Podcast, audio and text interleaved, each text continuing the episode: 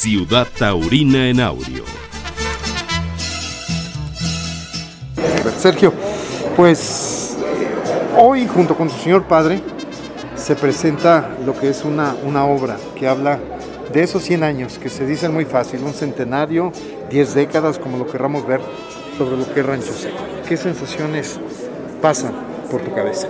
Muchas gracias Edgar. Pues bueno, realmente como dije, el protagonista tanto del día de hoy, que fue la presentación del libro, el quien lo realizó, y sobre todo de esta historia de Rancho Seco de estos 100 años, se llama Sergio Hernández González.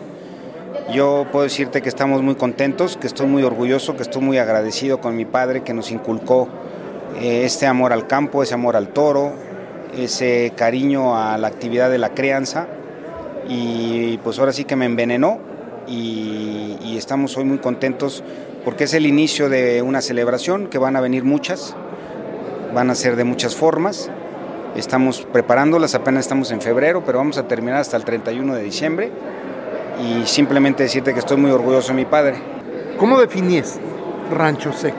Como, como casa ganadera, como casa que, que, que, que, arranca con esos encastes, el morube principalmente, ¿no? Bueno, yo te diría que en términos generales Rancho Seco es una ganadería con personalidad. ¿Y personalidad por qué? Pues porque creemos el toro que a nosotros nos gusta, uh -huh. no el que nos piden los toreros, no el que nos piden, eh, eh, probablemente el público sí, porque es un toro generalmente exigente en sus diferentes líneas de encaste que tenemos el saltillo mexicano, el saltillo Santa Coloma y el murube. Eh, obviamente es, hacemos algunas mezclas, pero lo llevamos separado y es una ganadería brava, es una es un adjetivo muy común en las ganaderías. Yo diría una ganadería fiera y que provoque emoción. Tanto los toros buenos como los toros malos, ¿eh? porque nos salen muchos toros malos.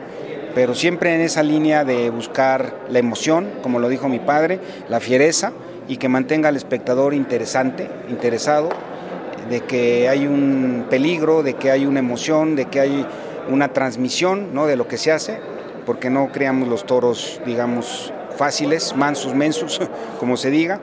Y eso nos ha costado, obviamente, pues, en algún momento, pues dificultad en la parte comercial, pero no nos importa. Siempre, digamos, la, mantener, mantener la personalidad antes que nada.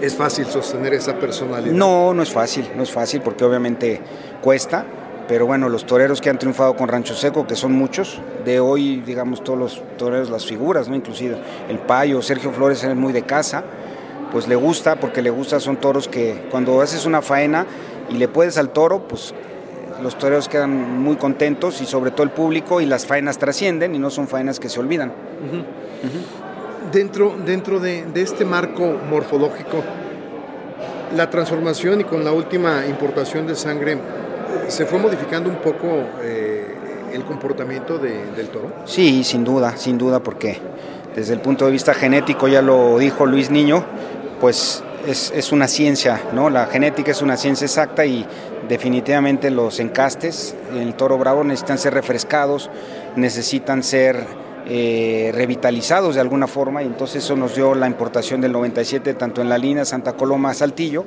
como en la línea Murube y eso pues ha creo que refrescado el mismo espectáculo en México porque ha habido una variedad de encastes, ¿no? Ya ves diferentes encastes, el Domec, el Murube, el Parladé, el mismo Atanasio con, con los de Barralba, entonces pues eso da variedad al espectáculo y tenemos que darle vari eso, vari y diferenciación al público porque pues que no vayan a ver una correa que es la misma, ¿no? Sobre todo hoy día que, que la gente quiere espectáculo, ¿no? Sí, claro, la gente quiere algo diferente, toros diferentes y no ver, digamos, y, es un espectáculo de toros, ¿no? Y lo hemos hecho un espectáculo de toreros y creo que tenemos los ganaderos que trabajar en que tiene que ser un espectáculo eh, donde se fijen qué ganaderías son, qué castes son, qué características tienen los toros, pues para que disfruten y valoren más lo bueno y lo malo, ¿eh? Porque también nos sale, también nos sale nosotros malo, o sea, toros que no queremos, pero pues es parte de esta eh, apuesta, ¿no? De, del toro diferente, del toro bravo y, y en eso nos equivocamos también. Exacto. Uh -huh.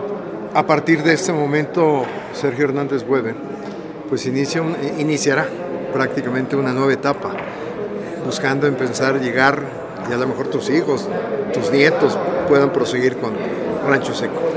No, fíjate que no, no empezamos una nueva etapa, tenemos muy claro, llevamos una administración y, muy platicada, muy planeada, lo que es, digamos, la, el pase a las siguientes generaciones. Yo llevo una administración con mi padre muy concienzuda. Claro que discutimos, claro que tenemos a veces diferente criterio, pero al fin del día yo aprendí de él. Entonces, es un mismo criterio y no diría otra nueva etapa, porque, pues mira, gracias a Dios está bien de salud, pero hemos planeado que estos 100 años se, se, puedan convertir, si es que la tauromaquia existe, en 200 y 300, ¿no? O sea, es, es, es, una cosa también es difícil para una familia mantener eso, porque tú sabes que hay hermanos, ganaderías y eso, pero pues si se planean las cosas, no es una nueva etapa para, para mí, porque lo llevo de la mano con mi padre. No, tú, estás muy adentro, eso sí, me muy estoy muy adentro y mi, mi, mi, padre le doy su lugar, pero él me hace caso a lo que, a lo que yo a lo que yo le aconsejo, ¿no? En general.